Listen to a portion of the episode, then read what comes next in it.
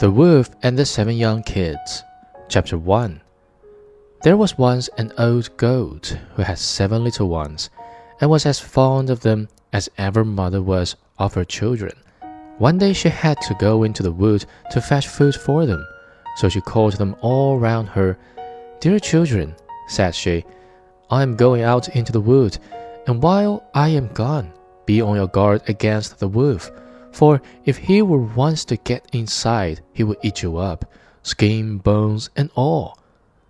The wretch often disguises himself, but he may always be known by his hoarse voice and black paws. Dear mother, answered the kids, you need not be afraid. We will take good care of ourselves. And the mother bleated goodbye, and went on her way with an easy mind. It was not long before someone came knocking at the house door, and crying out, Open the door, my dear children, your mother has come back, and has brought each of you something.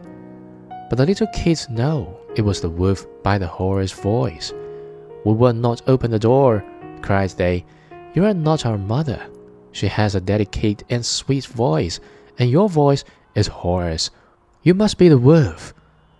Then off went the wolf to a shop and bought a big lump of chalk, and ate it up to make his voice soft. And then he came back, knocked at the house door, and cried, Open the door, my dear children. Your mother is here, and has brought each of you something. But the wolf had put up his black paws against the window, and the kids, seeing this, cried out, We will not open the door. Our mother has no black paws like you. You must be the wolf. The wolf then ran to a baker. Baker, said he, I am hurt in the foot. Pray spread some dough over the place. And when the baker had plastered his feet, he ran to the miller. Miller, said he, strew me some white meal over my paws. But the miller refused, thinking the wolf must be meaning harm to someone.